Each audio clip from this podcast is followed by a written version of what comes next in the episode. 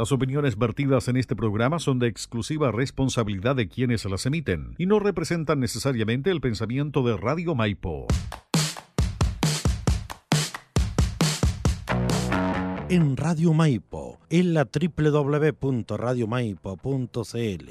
A continuación comienza su programa de cine, literatura y artes, conducido por Lía da Costa, Creare, un espacio de crítica, comentarios y entrevista para informarte de la actualidad en el mundo de las artes y conocer los temas relacionados con el cine, documentales, series, libros y artistas que a todos nos interesan. Bienvenidos y bienvenidas a Creare con Lía da Costa.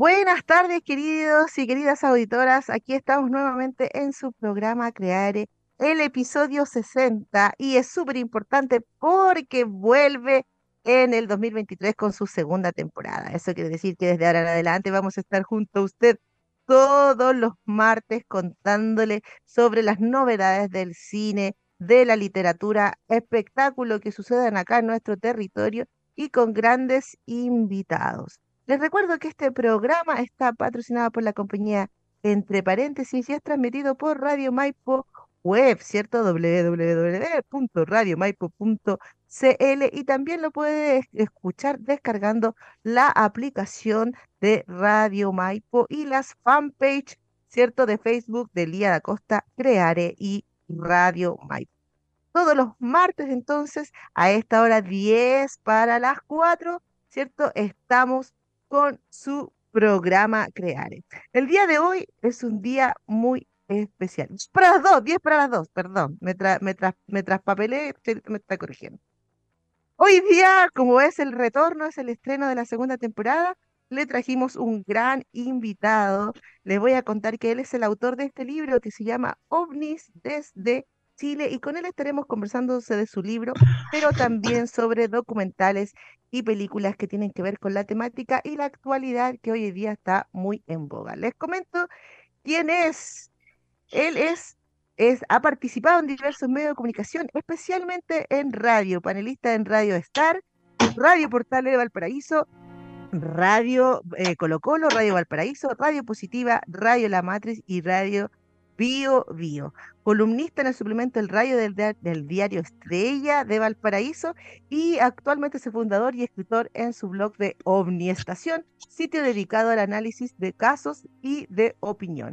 Un ufólogo de trayectoria de nuestro país, así que para todos los que le apasiona y les gusta el tema, tienen ahora el gusto de estar junto a Marcelo Moya. Un aplauso para él. Hola amiga mía, ¿cómo estás? Espero que me esté escuchando ahí súper bien. Eh, sí, se escucha bien. Ah, perfecto. Oye, agradecido estar eh, nuevamente en tu programa. Eh, la vez, esa vez que estuve lo pasé, pero muy, muy bien. Un programa súper ameno y que de cierta forma deja hablar todas estas temáticas que son tan apasionantes y obviamente, claro, el tema de los ovnis también y todo lo que tiene que ver de sus derivados. Así que contento de estar contigo acá. Oye, nosotros estamos muy felices, además que coincidió también justo tu presencia con todo lo que se está hablando hoy día eh, de, la ufología que está totalmente en boga.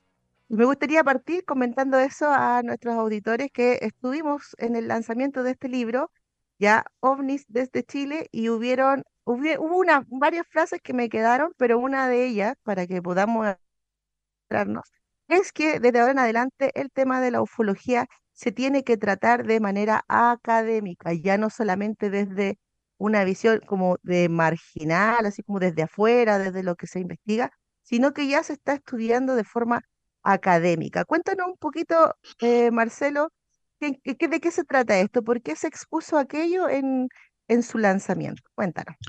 Bueno, eh, desde un tiempo hasta acá hemos venido asistiendo a una, una serie de, de situaciones que tiene que ver con todo esto de, la contingencia de Estados Unidos, estas varias audiencias en relación a algunos personeros de gobierno y ex, eh, digamos, eh, grupos de, investigadores eh, de inteligencia, Em, siempre se ha pedido la idea, y no dejar de lado tampoco NASA, siempre se ha pedido que siempre se, se, produzca, digamos, un trabajo multidisciplinario con respecto a la temática de los ovnis. Eh, sabemos que es parte del entretenimiento, lamentablemente siempre cuando se habla del tema de los ovnis siempre hay un dejo de, de, como digo, de diversión, entre comillas, eh, atraer al, al, lector o al, al oyente o al televidente con casos que muchas veces no tienen fundamento o relación con un fenómeno anómalo y lamentablemente se cae en un, programas que no tienen un trasfondo de investigación. Entonces, eh, esa gran cantidad de, programas y, libros también y documentales, reportajes eh, hacen de cierta forma eh, que se aleje el mundo académico. Y ahí también hay una carencia de información, es decir, una falta de información del otro lado, que efectivamente se están realizando trabajos serios donde algunos astrónomos también han hecho hincapié en la posibilidad de vida extraterrestre o de investigar seriamente lo que son los ovnis. Entonces, cuando el mundo académico ve el gran porcentaje de programas que no tienen relación con, la investigación, eh, eh, se entiende que se produzca un alejamiento y se coarte toda posibilidad de seguir, eh, de, seguir haciendo un trabajo en conjunto, lamentablemente. Ahora, con lo que está pasando en Estados Unidos, la idea es que esto tome una seriedad. Sabemos que Estados Unidos, y aquí voy a hacer un paréntesis para los que me han seguido en, algunas entrevistas, eh, yo soy de la idea que teníamos que tomarlo con cautela, por el hecho de que Estados Unidos, eh, sabemos que de la época de, la década del 50 aproximadamente, cuando comenzó todo esto de la Guerra Fría, no solamente eh, hicieron hincapié o, hicieron esfuerzos en relación a la carrera espacial, sino también a lo que fue la carrera espacial, también ligado con lo militar. Entonces también hay mucho de eso que se desconoce. Entonces, Estados Unidos ha tenido pasajes también de, no lo quiero llamar ocultamiento, pero sí un, trasfondo de eh, ejercicios militares y también de ocultar cierta tecnología. Sabemos que cada país tiene un celo con respecto a este tipo de todo lo que es la seguridad aeroespacial, se entiende, pero Estados Unidos ha tenido varios eh, episodios que nos hacen dudar con todo lo que está pasando ahora. ¿Qué, es lo que cambió? ¿Qué es lo que cambió? Porque el lanzamiento de tu libro, del libro de ustedes, porque son tres mm. autores, voy a mencionarlos al tiro, es Marcelo Moya, Rodrigo Fuensalida y Rodrigo Bravo, que también escribió, Rodrigo Bravo escribió también este libro que tengo acá. Sí. Mm. ¿Qué pasó? Porque ustedes lanzaron ahora el libro en, en la UTEM. Y en ese momento, antes de que ustedes lanzaran, ¿cierto? Se habló del turismo ufológico también. Y se estaba tomando la temática muy en serio ya en nuestro país, bueno, que creo que Chile también es uno de los países donde más se ha tomado en serio esta temática. Pero ¿qué es lo que cambió? ¿Qué pasó, qué pasó allí que ahora ya el tema se está tratando de otra forma? Eh, yo creo que eso habla derechamente de los trabajos que se están haciendo. Eh, ya con, con, la publicación de nuestro libro, dejamos bien en claro que están sucediendo cosas en nuestro país. Y ese tipo de cosas se tienen que tomar de, la, forma más seria posible. Eh, por ejemplo, eh, tuvimos acceso a ciertos eh, casos ocurridos en el mar. se hizo una entrevista también a Jorge Martínez Buch, quien fuera ex comandante en jefe de la Armada, también fue senador de, la, de nuestra República, y él hizo hincapié en situaciones bastante particulares en relación a la aparición de objetos submarinos no identificados. Ahora, ¿por qué te comento esto? Eh, siempre estamos mirando al extranjero, siempre estamos mirando hacia Estados Unidos. Sabemos que tiene proyectos emblemáticos de investigación, como lo fue el proyecto Libra Azul. Y en ese contexto de, investigación y difusión estaba, por ejemplo, el mayor Eduard Ruppelt, el mayor Héctor Quintanilla, que fueron los, cabecillas prácticamente de todo el proyecto Libra Azul, que duró aproximadamente hasta el año 1966 que ahí pasa a manos de la, de Universidad de Colorado, pero sucede acá que hay nombres emblemáticos. Y acá en Chile eh, estábamos realizando ya una difusión y posterior investigación desde el año 68, con la famosa Comisión Bravo. Y a partir de ahí comienzan a salir eh, eh, estas personas, como, tal cual como te comenté, como Jorge Martínez Butch, que habló abiertamente de la aparición de objetos desconocidos eh, alrededor de los barcos de guerra cuando ellos estaban realizando sus operativos.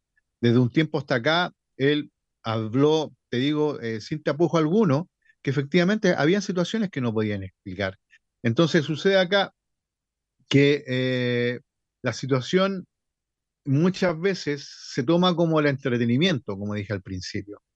Pero lo importante es que acá hay personas que tienen una formación militar, una formación académica también, de que están hablando cosas.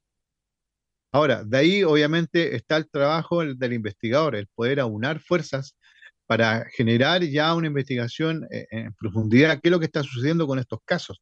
Entonces, siempre miramos hacia afuera, pero acá en Chile están sucediendo cosas y suceden cosas.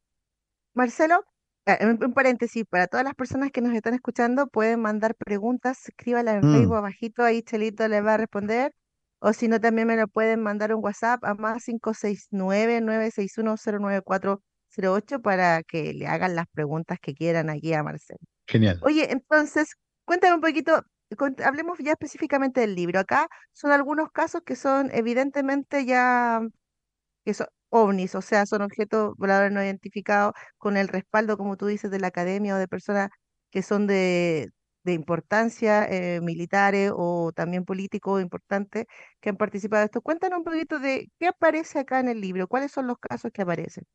Bueno, es una recopilación de varios incidentes que han sucedido desde la zona norte, zona central y zona sur. Eh, lo importante que hacemos ahí hincapié en casos eh, que le han, por ejemplo, le han sucedido a militares en pleno ejercicio, que se han visto enfrentados no solamente a luces, sino también derechamente a objetos. Y eso eh, lo que llamas a la, a la, gran interrogante, ¿qué es lo que está sucediendo ahí? ¿Qué es lo que hay detrás de este tipo de fenómenos? Eh, obviamente, claro, se hace hincapié en la hipótesis eh, extraterrestre, pero eh, la recopilación ahí fueron los mejores casos. Ahora, de cierta forma dejamos algunos reportes fuera, yo creo que ahí en una segunda obra van a estar instalados, como por ejemplo el caso Ralún, pero en este libro, específicamente OVNIs desde Chile, se hace una recopilación del, de, como digo, de los mejores casos, los casos que tienen mayores datos. sabemos que el reporte, el relato no tiene un sustento científico, pero cuando tú comienzas a conversar con el testigo eh, o los testigos, te das cuenta que efectivamente vivieron algo. Eh, es decir, no es solamente una entrevista, sino son varias conversaciones que tuvimos con, estas personas, eh, por ejemplo, acá en Valparaíso, y aquí voy a hacer un poco de spoiler para no, todos nuestros amigos, ah, en, en, Valparaíso una persona vivió una experiencia a plena luz día, eh, con respecto a la aparición de un objeto entre las nubes. Un objeto que no se condice en su forma con elementos creados por la mano del hombre. Sabemos que los drones generan mucha confusión y él logra ver, eh, incluso había sentado de, copiloto un taxi colectivo y él mira hacia el lado del chofer para ver si estaba viendo eh, lo, mismo. Entonces, el chofer, claro, había concentrado en el manejo y esta persona dice que debe pasar digamos, este objeto que tenía una, como una forma de, de, hacha acostado con sus puntas eh, dobladas. Entonces él quedó totalmente impactado. Yo tuve la oportunidad de conversar con él no una vez, sino varias veces, y él me dibujó efectivamente lo que había visto, incluso por acá también está dibujado, sale el dibujo de este chico, y personas que de repente, claro, ven algo que lo descoloca totalmente, es decir, lo desencaja de lo que es la realidad eh, a, la que estamos viviendo prácticamente. Entonces, eh, la idea es darle cabida a todas esas situaciones. En este libro son cerca de 20 casos, 20 eh, reportes donde hablamos derechamente de la aparición de, objetos y, luces con un comportamiento anómalo. Ahora, lo interesante de esto es que también hacemos un, análisis de, los videos y los casos. Es decir, el público o el lector no solamente se va a llevar una difusión, sino también una información, como siempre menciono, bastante equilibrada de la exposición.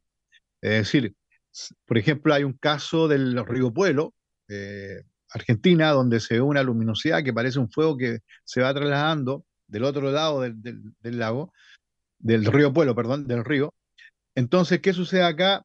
que, eh, claro, expongo todas las posibilidades, no haya, no haya sido alguna confusión con alguna linterna, con algún foco de automóvil y producto de toda esta turbulencia atmosférica, en este caso el calor, se haya producido una especie de espejismo. Entonces ahí yo hago los paralelos de, esos datos y los comparamos con el video. Entonces el público tiene acceso a mayor parte de detalles. Y la idea de este libro, y que lo he venido mencionando hace bastante tiempo, es que también sea como una guía en el sentido de que cuando uno ingresa al tema ufológico, puede acceder a este tipo de informaciones y claro, no todo lo que está en el cielo tiene relación con un fenómeno anómalo. Yo lo mencioné, por ejemplo, los drones, que hasta el día de hoy, a pesar de que uno siempre está comentando eh, de cómo se mueven, siempre tienen un rango de, un perímetro determinado, después bajan, suben y tienen movimientos bastante anómalos que obviamente llaman a la confusión. Entonces, hoy día sí se generan confusiones. Oye, varias veces tú me has mencionado que la pega, la pega de ustedes más que nada es descartar, descartar, como que les llega mucha información, mucho avistamiento y tienen que estar descartando todo lo que, lo que no es lo que no es un ovni. Por lo tanto, me imagino que estos 20 casos pasaron por un escrutinio muy eh, acucioso. Mira, acá en la, en, la, portada, cuando estuve en el lanzamiento, dijeron que esta era una de las imágenes más eh, mm, eh, evidentes, Polémicas. ¿cierto? Sí. Polémicas también. Cuéntame un poquito cómo, cómo ustedes definen cuando una imagen es real y cuando no. Bueno, claro, en relación a tu pregunta también, eh, esto lo venimos madurando hace prácticamente varios años. Eh, conversábamos con Rodrigo Bravo y Rodrigo Fuensalida, mis grandes amigos y brothers ufológicos, como digo. Eh, conversábamos a través de ahí de, reuniones o también a través del, chat de cómo abordar estos casos. Por ejemplo, había muchos, muchas situaciones que eran explicadas. Entonces la, idea fue poner los casos que están también abiertos, porque nosotros somos de la idea de no cerrar un caso, a pesar de que quizás puede ser muy, muy llamativo, pero la idea no es cerrarlo, es decir, eh, aquí estamos viendo un ovni, no, o sea, lo, que pasa con este tipo de, fenómeno que es bastante complejo, entonces eh, entregar un resultado a priori yo creo que no es lo más conveniente, porque a medida que pasa el tiempo tú vas recibiendo datos, incluso el dato primario quizás ya no, no, no, no es factible con la segunda etapa de la investigación. Entonces se hace una reinvestigación, un reanálisis, y ahí ya se puede hacer una idea macro del, suceso. Eh, ahora, si tú me, apuras con respecto a los casos, yo desde que comencé en ufología, eh, incluso antes, eh, yo me refiero a comenzar ufología ya, a entablar una, una, conversación en medios de, digamos, de programas de radio y todo eso, mi idea siempre fue mostrar los casos que podían tener una explicación racional y los que no la tenían. Y en un punto determinado me encontré con más casos explicados que los que no tienen una relación con un fenómeno, o los que tienen relación con un fenómeno, perdón. Entonces, ¿qué pasaba ahí? Por ejemplo, había mucha confusión con insectos, con aves. Entonces, claro, ahí obviamente tú les, tiras abajo la, la, idea a la persona y a veces se molestan mucho porque dicen, yo sé lo que videograbé, yo sé lo que capté en una fotografía, pero cuando esa fotografía se somete a análisis, va pasando varias etapas, incluso a veces la primera etapa te, das cuenta de inmediato que es un, insecto, eh, también hay que ver los detalles técnicos como velocidad de, obturación de la cámara, la cercanía del insecto, y eso se contrasta con pruebas. Es decir, que tú estás con una cámara fotográfica, comienzas a realizar varios ejercicios, ya sea con la cámara fotográfica, como digo, o bien con una video. Entonces eso te va generando una base, lo cual tú puedes aportar después a un caso que, llegue en su momento. Con lo de Ralun, que es un caso que nos llegó el año 2009, donde un guardia logra registrar una luz que no tiene forma prácticamente y desde la cual emergen diversas esferas que rodean el cuerpo mayor y eso hasta el día de hoy no lo podemos explicar. Entonces, de aquí volvemos un poco a la pregunta inicial, esta de eh, entablar ya una comunicación con, la comunidad científica y, trabajar de, manera multidisciplinaria este video, porque o bien puede ser algún elemento de un fenómeno natural, sabemos que, por ejemplo, está el rayo globular, que dura aproximadamente entre 4 o 5 minutos, incluso la ciencia dice que dura más, unos 10, 15 minutos, Y acá tenemos una luminosidad que no tiene forma, que se mueve, que pareciera tener un, movimiento entre comillas inteligente que se acerca al testigo y después se aleja en el video. Es un, es un material audiovisual que dura cuatro minutos. Entonces la idea de esto es que sea analizado desde diversas perspectivas, desde diversas ramas de la ciencia, para hacernos una idea de qué sucedió ahí. Ahora, cuando comenzamos eh, esta serie de, análisis, no descartamos la posibilidad de alguna confusión, algún tipo de broma, pero estamos hablando del año 2009, eh, donde no habían eh, estas, aplicaciones para celulares que existen, que existen hoy en día. Cuando tú sacas una imagen real y le instalas, por ejemplo, el platillo volador, el marciano, y tampoco lo que eran los programas de, esto, los Adobe After Effects, que el más conocido, que tú ingresas un video real, cualquier toma, y tú le insertas, por ejemplo, una luz que genere movimientos anómalos. Entonces, al ojo inexperto, de inmediato cae la confusión y ese video entra a calificarse como algo real, siendo que no lo tiene. Entonces, ahí está la lucha de creencias. Eso es lo que también se discute bastante. Eso es, muy interesante lo que tú mencionas sobre las creencias, porque a veces las personas tienen muchas ansias de, de creer y de vivir un avistamiento, y bueno, y varias veces nos ha pasado a nosotros que yo te mando videos que me mandan mis primos, mis amigos, ¿cierto? Y tú me dices, no, eso es tal cosa, no, eso es otra cosa. Y yo les mando la respuesta y me ponen, ah, yo creía que iba. Yo creo que la, la tarea tuya o la de tu psicólogo ahora es como separar ya, ¿cierto? Lo que es como una cosa más religiosa de creencia, de la creencia que existe. Más allá de eso, ya empezar a hablar, ¿cierto?, sobre la evidencia y sobre una, una evidencia cientificista que tiene pruebas, que, que tiene un respaldo.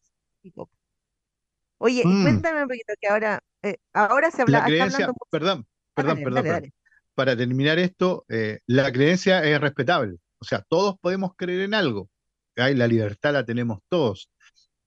Pero a veces, lamentablemente, interfiere con lo que es la difusión y las investigaciones. Tú bien lo dijiste, hay una ansia de ya de, obtener esa prueba irrefutable, lo que está sucediendo en Estados Unidos, que mucha gente está hablando que ya Estados Unidos tiene naves de origen extraterrestre, tiene criaturas de, origen fuera de este mundo, pero no lee la historia. Y yo siempre hago hincapié en eso. Vayan a la historia norteamericana para entender un poco qué está sucediendo ahora en términos de, de espionaje, contraespionaje, de violaciones del espacio aéreo estadounidense entonces todo eso tiene un paralelo con lo que está pasando ahora. Entonces hay que tener ahí bastante cautela, como digo. No estoy negando la posibilidad de que en algún minuto, con la tecnología que ellos tienen, hayan podido captar algo relativo al fenómeno del anómalo.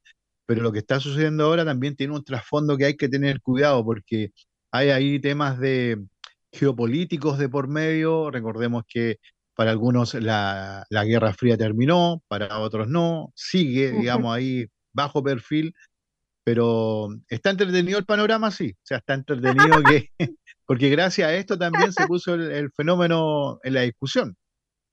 Eso, mira, justamente te quería, te quería preguntar, porque por ejemplo, eh, por ejemplo, esta imagen, la voy a, la voy a poner. Esta imagen que ya es como la más conocida de, de todo lo que se habla de Estados Unidos. Déjame abrirlo porque déjame ver que lo puedo abrir que es cierto que captaron un, un ovni que está aquí, mira, ahí lo estoy compartiendo, no sé si tú lo puedes ver. Sí. Sí, sí, ya. Sí. Esa imagen es como ya ahora en el momento la más, más popular de todas, ¿cierto? Porque es como un reconocimiento del Pentágono que dice, sí, vimos este objeto no identificado, no sabemos qué es, qué sé yo. Algunos dicen que es como que ya están preparando a la gente para contarle que efectivamente existe extraterrestre. Otros dicen que lo que tú, lo que tú mencionas, que tiene que ver también con una guerra fría que está ocurriendo ahí, que, que también tiene que ver con lo que pasó a principio del año, de, este año, que derribaron varios objetos no identificados entre la frontera entre Estados Unidos y Canadá, que nunca se dio una explicación real también de qué significaba eso. Y ahora, ¿cierto? Las declaraciones de, de, este, de, estos ex militares, ¿verdad? Mm. Eh, eh, de estos ex militares. Entonces, ahí hay muchas teorías que tienen que ver con eso y también con el, con el temor de la gente y, con la facilidad que tiene la gente también de creer hoy día cualquier cosa, porque eh, el escepticismo que era propio del posmodernismo, ahora pasó, se fue a las pailas porque ahora la gente cree cualquier cuestión, ¿sí o no? Ahora la gente cree cualquier cosa. Claro, mira, en relación a esas imágenes, eh, yo le, aconsejo que vayan al sitio eh, de Jim West.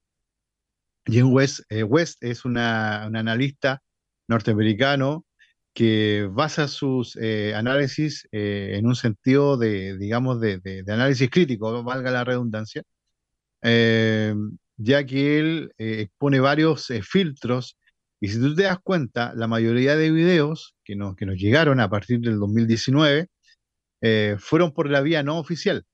Recordemos que Luis Elizondo, también que, dicen que trabajó en una oficina del Pentágono dedicada a la investigación de los ovnis, Después algunos personeros dijeron que no había trabajado ahí.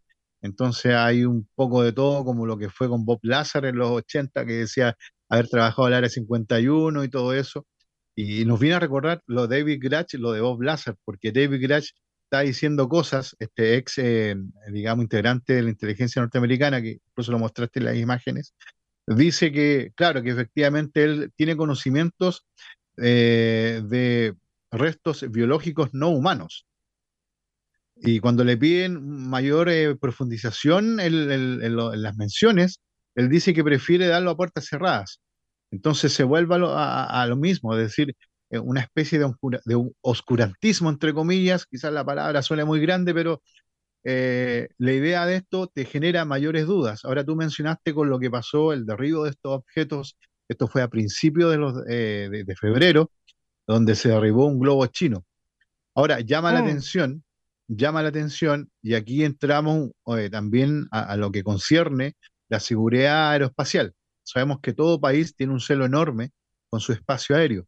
¿Qué pasó acá? Me llama la atención de que Estados Unidos haya dejado acercarse a un objeto que era una amenaza, que en este caso era un globo chino, que después se dijo que era un globo de, estudio estratosférico y todo eso. Eh, lo dejaron acercarse demasiado. Entonces me llama la atención porque cuando tú haces eh, una, una ubicación de datos de la historia norteamericana, te das cuenta que en los 60 ellos tenían tecnología de punta, porque obviamente, claro, Guerra Fría estaban bastante eh, quisquillosos con lo que estaba pasando en la Unión Soviética en ese tiempo, hoy en día Rusia. Entonces, ¿qué sucede? Que ellos cuando veían un objeto, ellos ya le tenían totalmente eh, conocido reconocido. Por ejemplo, cuando era un avión que venía incluso tras del horizonte, imagínate, o sea, tecnología de punta de que eh, la señal se enviaba, digamos, al manto de nubes y luego bajaba y ellos podían saber cuándo se venía acercando algún tipo de objeto al continente. Entonces llama la atención que hayan dejado entrar, o sea, casi en las costas oeste de, de Norteamérica, entrar este objeto y haya salido un F-22, un Raptor, que era la primera vez que utilizaba un misil aire-aire. O sea, ahora, claro, uno puede pensar, esto todo es un show, perdonando la expresión, pero pareciera que así lo es. Es como Estados Unidos quiere demostrar que efectivamente tiene tecnología como para poder defenderse, y eso obviamente lo sabemos, pero ese es el punto que me, me llama la atención, porque muchas personas, tal cual como dices tú, se derribaron objetos, no se tiene mucha información, eh, y por ahí se produce el tema todo de lo, que, lo que es la conspiración, pero el globo chino está, o sea, está ahí, está incluso civiles lograron filmar, videograbar, perdón, este, el derribo de este globo. Entonces, ahí, ahí llama la atención, o sea, eh, Estados Unidos dejando entrar, entre comillas, libremente un objeto considerado amenaza a sus costas, ahí me, genera profunda tensión. Ahora, eso generó... también es raro que también es raro que haya estado como coordinado con Canadá, ¿cachai? En este aspecto, porque también, eh, también hubo como una coordinación ahí internacional entre ellos. Lo que pasa, muy raro. Claro, lo, que pasa que desde hace años eh, ellos tienen, digamos, un organismo que se llama el NORAD, que, que también resguarda todo el espacio aéreo de, Canadá y, y, Estados Unidos. Ellos tienen un acuerdo de hace bastantes años. Entonces, claro, llama la, llama la atención, porque en ese tiempo, estoy hablando de la década del 60, eh, se, utilizaba tecnología de punta que incluso la ubicaron en varios puntos del, continente norteamericano que esa red se llamaba la Space Data Tracking System. Y eso consiste en lo que te mencioné. Ellos sabían, por ejemplo, cuando un, avión salía de su ruta, de inmediato le enviaban aviones, sabían todo lo, que eran las rutas aéreas, incluso también los pasos de los satélites. Eh, y esto, como bien digo, comenzó, claro, con la carrera aeroespacial. Todos veían con buenos ojos que Estados Unidos quería poner un hombre en la Luna, pero por otro lado, se estaba gestando el contraespionaje, porque la Unión Soviética llevaba las de ganar. Si ellos lograron poner eh, el satélite del Sputnik el año 57 en órbita, luego la perrita laica, que lamentablemente falleció, y luego el 61. el primer hombre, el primer hombre orbitando también, ¿no? Exactamente, el año 61, Yuri Gagarin está a 108 minutos ahí orbitando la Tierra. Entonces, prácticamente eso fue un puñetazo a Estados Unidos que estaba eh, creando su tecnología. Entonces, cuando tú comienzas a leer la historia norteamericana, te das cuenta qué es lo que está pasando hoy en día. Ahora, con el derribo del globo chino, eh, obviamente subieron las finanzas, es decir, se accedió a mayor ganancia contra la defensa. Y eso tiene un símil, porque sucedió algo muy, muy similar el año 69 cuando hubo una crisis financiera norteamericana, Estados Unidos específicamente, cuando desde Cuba parte un MiG-17, piloto cubano, logra traspasar todas las fronteras eh, del espacio aéreo norteamericano y logra aterrizar en el aeropuerto de Florida y al lado del avión norteamericano, el Air Force One. Entonces se produjo un descalabro total. Ahí el Senado llamó la, atención al organismo de seguridad. ¿Qué pasó? ¿Cómo un avión llegaba y entraba? Claro, el piloto la supo hacer, obviamente, porque voló bajo los 300 metros, o sea, o a ras del agua. Entonces, claro, los, radares detectaron que era como un ave, eh, porque, claro, no, no tenían la señal completa. Entonces, claro, voló a ras del agua durante todo el trayecto y logra aterrizar. Y ahí se produjo también una discusión bastante grande en el Senado donde se incrementó, digamos, el presupuesto para lo que es la defensa. Lo mismo que pasó ahora el 4 de octubre, ahora el 27 de julio se generó, digamos, un presupuesto mayor de lo que había entregado el presidente Biden. Entonces, ahí obviamente hay que hacer hincapié en un tema geopolítico, más que hablar derechamente del fenómeno en sí, que te digo, es muy atrayente porque Estados Unidos ya está haciendo declaraciones, o mejor dicho, David Grass haciendo declaraciones que Estados Unidos tiene restos biológicos no humanos. Entonces, de inmediato lo asociamos a entidades fuera de nuestro mundo. ¿Qué opinas tú de, lo que ahora, de lo que ahora se anunció, de que, de que a fin de año van a, van a dar más información, van a entregar más información? ¿Qué crees tú que de qué se va a tratar esa declaración que va a ser eh, sí, uno cifra de esperanzas, pero con lo que he visto hasta el día de hoy, opinión muy personal, claro, está, pero yo no creo que se avance mucho. O sea, Estados Unidos sigue siendo Estados Unidos. O sea, ellos manejan la información al dedo. Entonces, eh, es curioso ver cómo también NASA, y ahí un poco yo como que tengo más esperanza de que quizá el comité independiente NASA pueda hacer algo. Pero te digo, todo esto ha generado opiniones divididas. Por un lado, sí, muchas personas están contentas de que por fin Estados Unidos está reconociendo el fenómeno, pero no es así. Lo que pasa es que está hablando, digamos, de, proyectos. Ahora, cuando uno escucha a David Gratch, este ex eh, integrante de inteligencia norteamericana, ex integrante, por ahí dicen algunos que sigue siendo inteligencia. Puede haber trabajado, pero sigue siendo inteligencia. Ahora dice, claro, habló bajo juramento pero no dice nada de otro mundo, solamente lo que le dijeron. Entonces no presenta unas pruebas contundentes, diciendo aquí hay una criatura en entidad fuera de este mundo. tercera persona. Exactamente. Ahora, cuando uno escucha hablar de, restos biológicos no humanos, te deja la puerta abierta, en el sentido de que pueden ser también organismos de, de animales. Recordemos que en los 50, cuando terminó la Segunda Guerra Mundial, se comenzaron muchos proyectos secretos, los denominados proyectos negros, que consistía no solo también eh, en, digamos, en investigar eh, en, seres, en seres humanos, sino también en animales.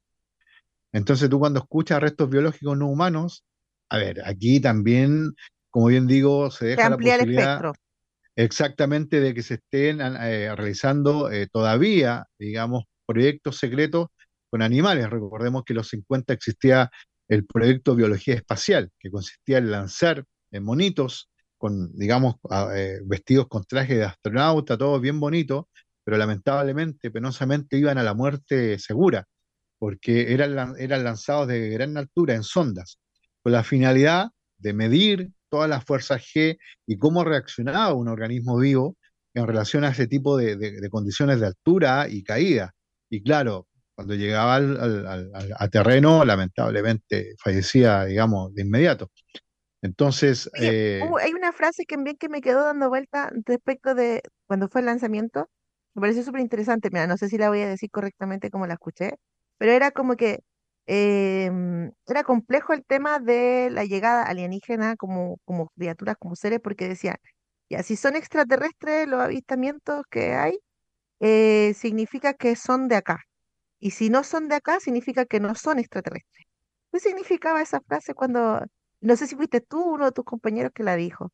¿A qué se referían con eh, esa frase? a ver, ah, no entendí muy bien la...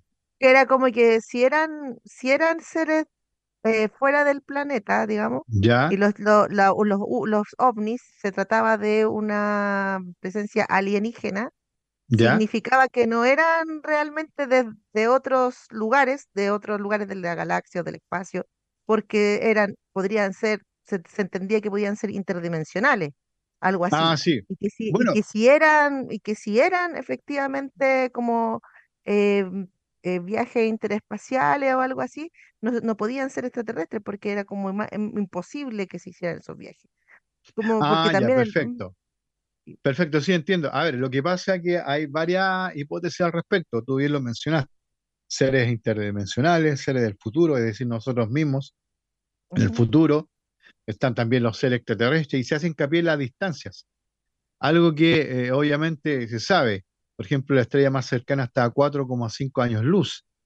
Entonces, cuando tú eh, eh, comienzas a indagar, por ejemplo, lo que pasó a mediados del 70 al 74, con respecto a enviar señal desde el telescopio Arecibo, en ese tiempo que lamentablemente ya no existe, se lanzó una señal a la estrella más cercana, como digo, 4,5 años luz, eh, y el mensaje se iba a demorar 25 mil millones de, de años en llegar.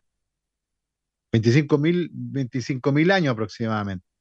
Eso era, 25 mil años y, y luego otros 25.000 años en, en- en ver si nos responde.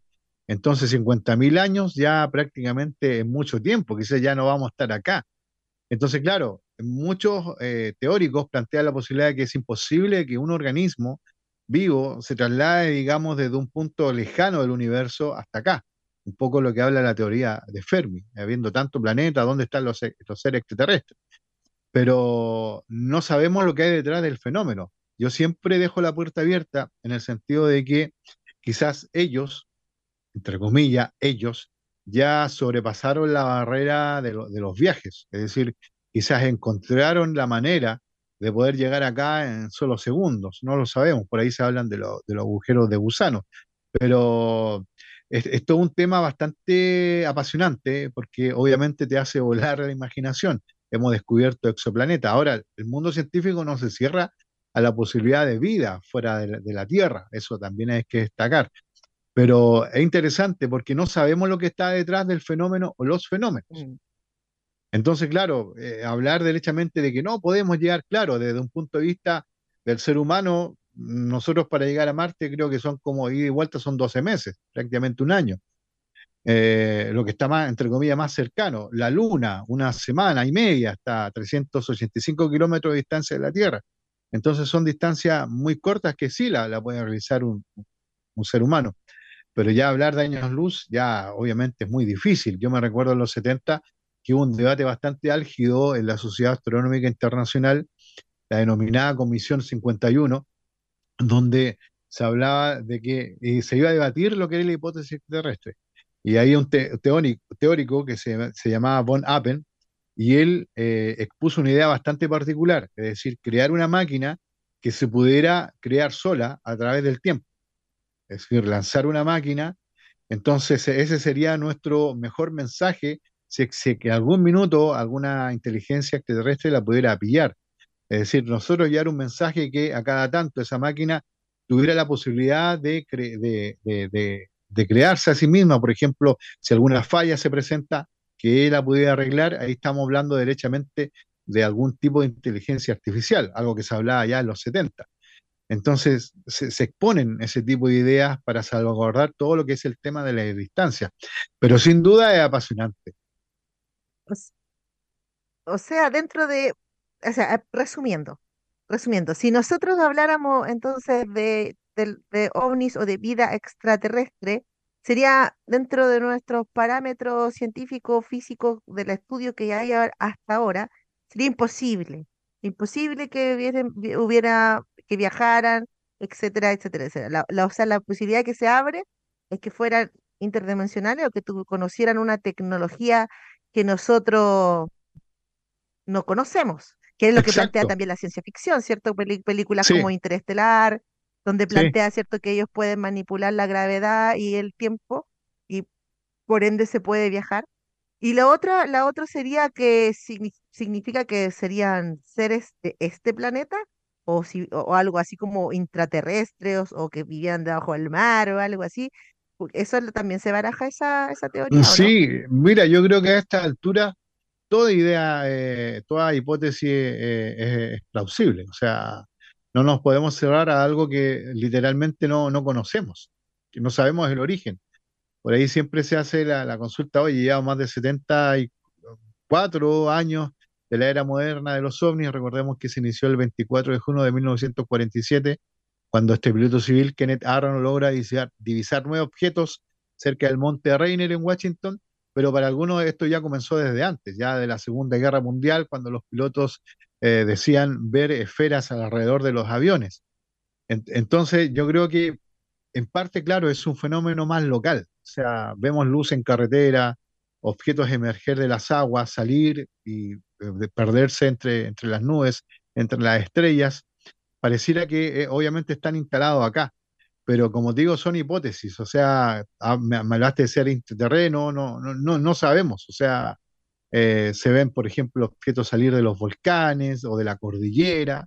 Es decir, cada, lo que se habla hoy día de los objetos transmedia, en cada eh, lugar aparecen estos objetos, por ejemplo, bajo el agua, después tienen la posibilidad de salir hacia el cielo y perderse, como digo, y están los otros objetos que se ven prácticamente en tierra.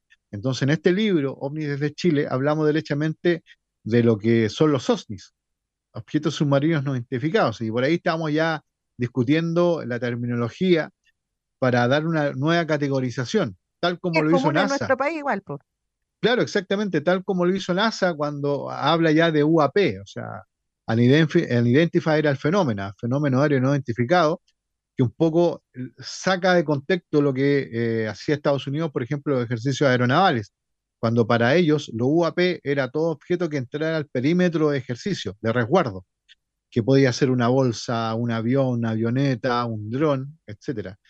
Pero NASA como que ahí cambió, como digo, la categorización y le dio ya un peso específico de que efectivamente es un fenómeno que desconocemos.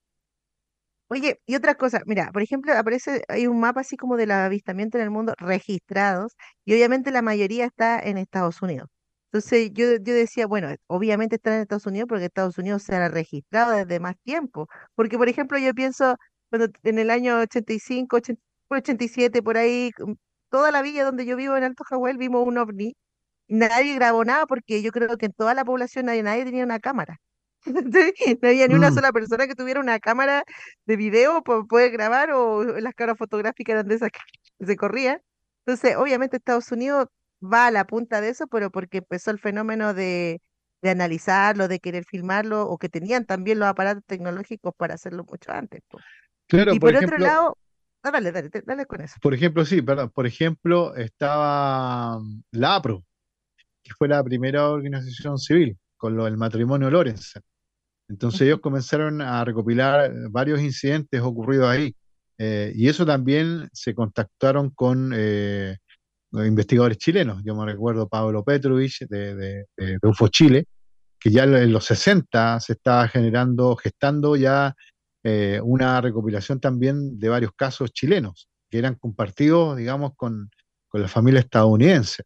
Recordemos que acá en Chile se generó una aliada bastante importante el año 65, donde hay un libro que se llama Los sin nombre, de Willy Wolf y Manuel Sáenz, donde ellos hacen una recopilación de varios incidentes. Entonces, muchos de esos incidentes también fueron a parar al proyecto Libro Azul.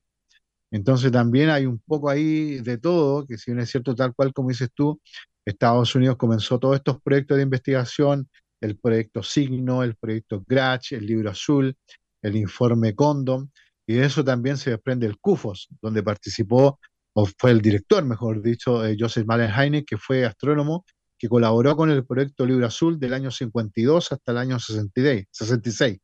Entonces, ya tienen como entre comillas las de, la, de ganar. Pero acá en Chile, obviamente el año 68 se genera ya la Comisión Bravo, que fue eh, un, comité creado en la oficina meteorológica y de ellos ahí repartieron a varios aeródromos a nivel país eh, informes para que los pilotos o personal de controlador de tráfico aéreo pudiera llenarlos cuando tuvieran algún avistamiento que ellos consideraran anómalo.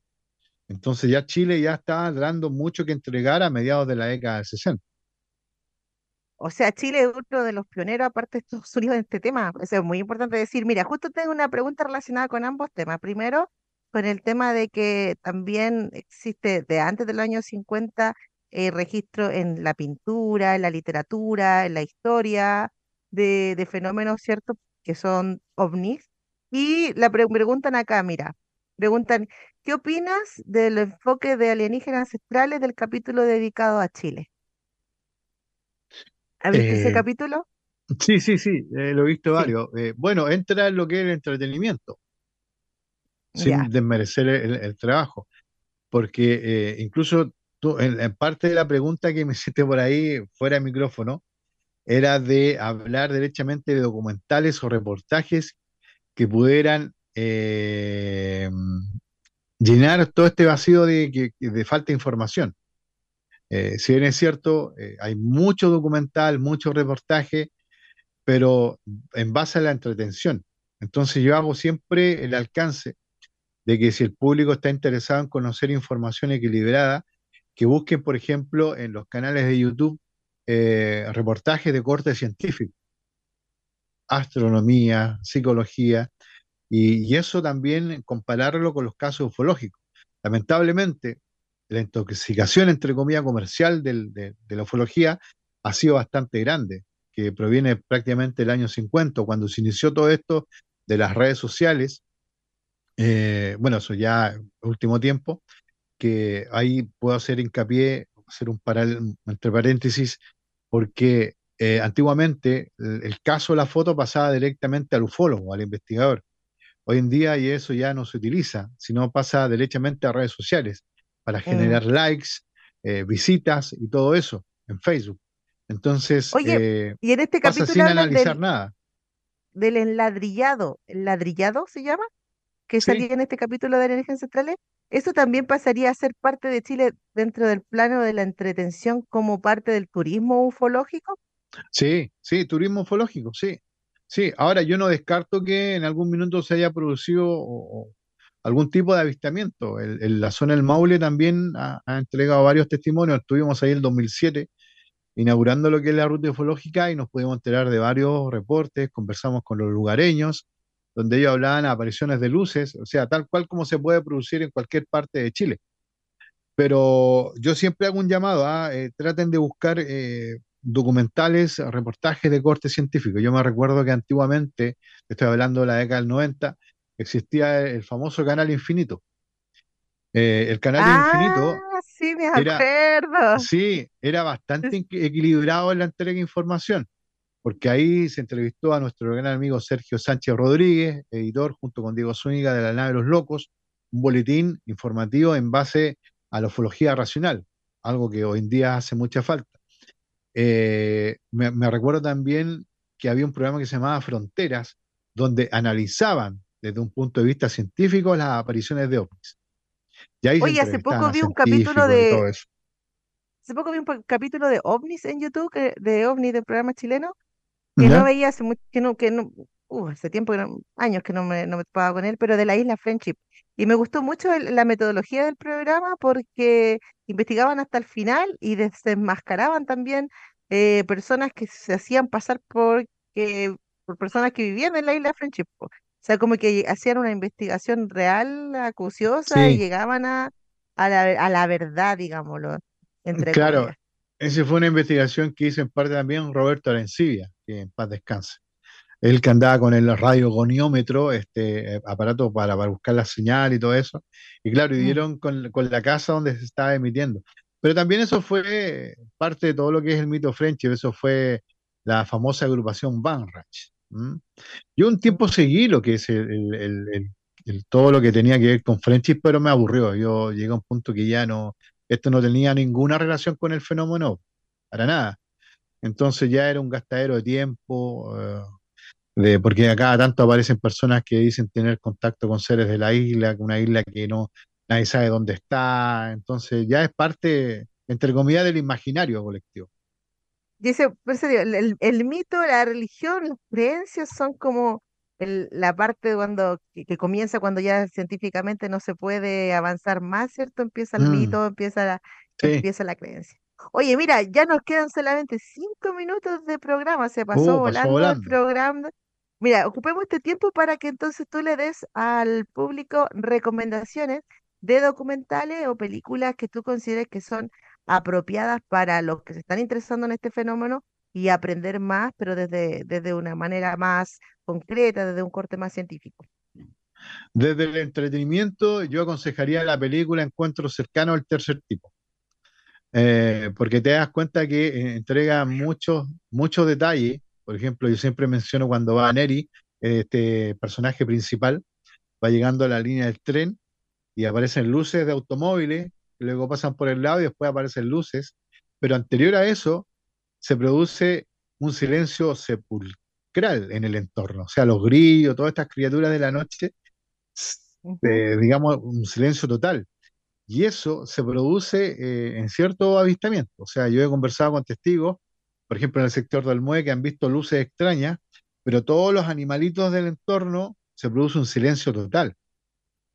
Entonces, claro, cuando tú ves ese- esos pequeños grandes detalles que pasan desapercibidos, porque obviamente, claro, la gente no maneja información con respecto a ciertos datos de, avistamientos en, cuando suceden, por ejemplo, como bien te comentaba, en el sector interior de la región, de personas que cuando aparece alguna luz o algo así, el silencio es total.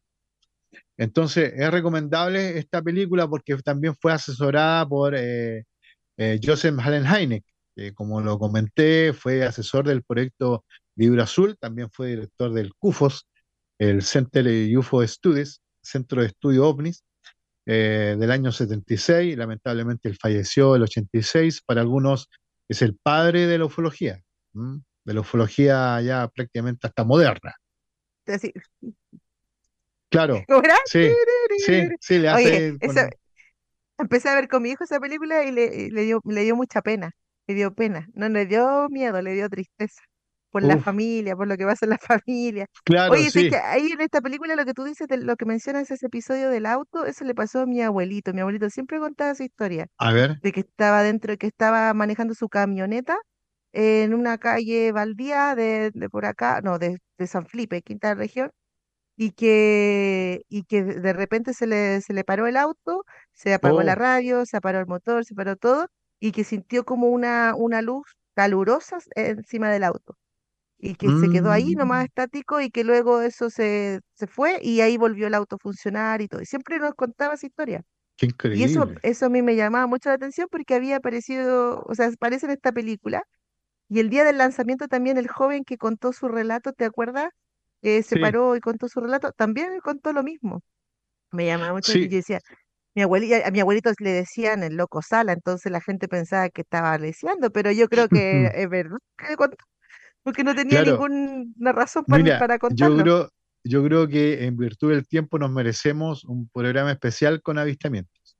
Mm, Yo me, yo me comprometo porque en el libro, eh, perdonen que sea reiterativo, en OVNIs desde Chile también aparecen varias situaciones que le han sucedido a personas comunes y corrientes. Realizando sus trabajos, tienen la aparición no de luces, sino de, objetos. Entonces, eh, ahí el, llamado a, tener un poco más de, atención con lo que está pasando con la casuística. Sabemos que el, fenómeno es real, o para mí es un abanico de manifestaciones eh, lumínicas, aéreas desconocidas. Eh, entonces también ahí entra un trabajo de discriminación en el sentido de saber qué es lo que es parte de un fenómeno o, qué no. Entonces, eh, el libro OVNI desde Chile viene a plantear todo eso, situaciones que han vivido... ah, el, libro. ¿Dónde lo pueden encontrar los auditores? en formato físico a través de editorialdigital.cl, www.editorialdigital.cl. Ahora, la buena noticia es que ya pronto va a estar en, librería, en librerías eh, en todo el país.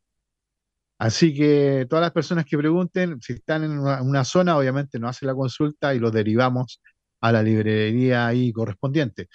Pero eso es lo que nos tiene bastante contentos, la recepción y la buena crítica que ha tenido eh, este libro.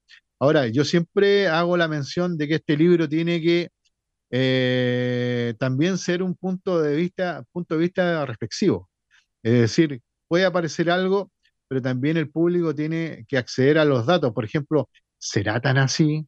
Eh, ¿Qué sucedió? Y ahí están los nombres de los testigos, el lugar, todo. Así que si quieren hacer una investigación paralela, bienvenido. Siempre que sea un debate con argumentos eh, fundamentados, porque hoy día hay conversaciones que no tienen ningún... Ni pie ni cabeza. Claro, exactamente. así que... Querido Marcelo, ya no tenemos que despedir, así que te quiero agradecer enormemente tu presencia. Entonces nos quedamos con otra fecha para hablar de avistamientos y también para que nos traigas más material audiovisual que podamos compartir acá en nuestro programa. Podemos ponernos una fecha, eh, por ejemplo, para agosto, podría ser en septiembre que nos juntáramos de nuevo. Y bueno, con la información de que el libro entonces lo pueden pedir en editorial digital, pero que pronto va a estar en las librerías. Y si, y si lo quiere autografiado, escríbale a Marcelo Movilla, lo puede encontrar en Facebook, ¿cierto? Y también está etiquetado en, el, en crear en Instagram para que lo encuentren a ver si se los puede mandar autografiado. Así que tengan pónganse todos celosos porque yo tengo lo tengo autografiado por los tres autores. Ah, buenísimo.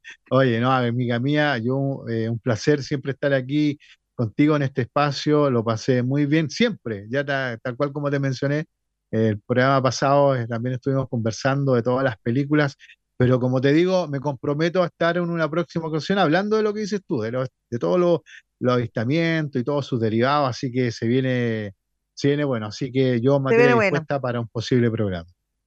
Ya, pues Marcelito, gracias. Bueno, queridos auditores, con esto nos, despedimos. Agradecemos a nuestro querido invitado, agradecemos a Chelito, Radio Maipo y compañía entre paréntesis que nos patrocinan. Y nos vemos entonces el próximo martes en otro programa de Creare 10 para las 2 de la tarde. Besitos y estamos en contacto. Chao, chao, chao, Marcelito. Chao, chao, chao, chao. Radio Maipo presentó Creare, un espacio de crítica, comentarios y entrevista para informarte de la actualidad en el mundo de las artes y conocer los temas relacionados con el cine, documentales, series, libros y artistas que a todos nos interesan. La próxima semana, en este mismo horario, Lía da Costa volverá con su programa de cine, literatura y artes. Hasta el próximo programa. Las opiniones vertidas en este programa fueron de exclusiva responsabilidad de quienes las emiten y no representan necesariamente el pensamiento de Radio Maipo.